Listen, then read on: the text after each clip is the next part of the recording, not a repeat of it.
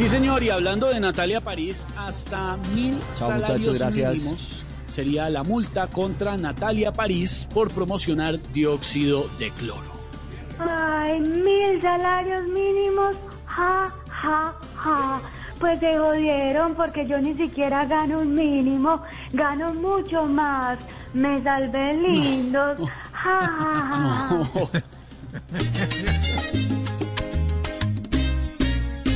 Tomar jabón no está de más. Con el dióxido de cloro si es capaz. Y usar ese tapahocicos que bobada vacunarse.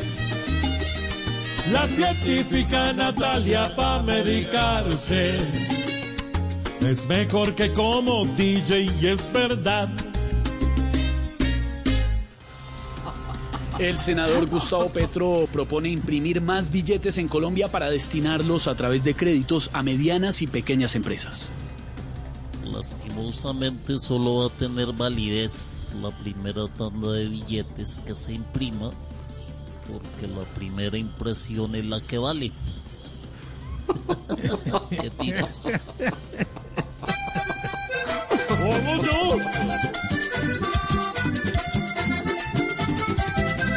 Imprimir billetes sería perfecto si en lugar de créditos nos los regalaran. Pero lo que quieren es más endeudamiento. Son un gota a gota de smoking y corbata.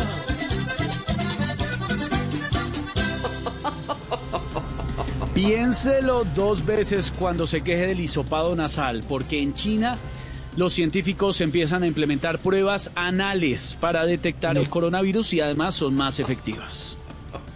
Ahora en China usaremos la prueba PCL, o sea, palpando colita lápido.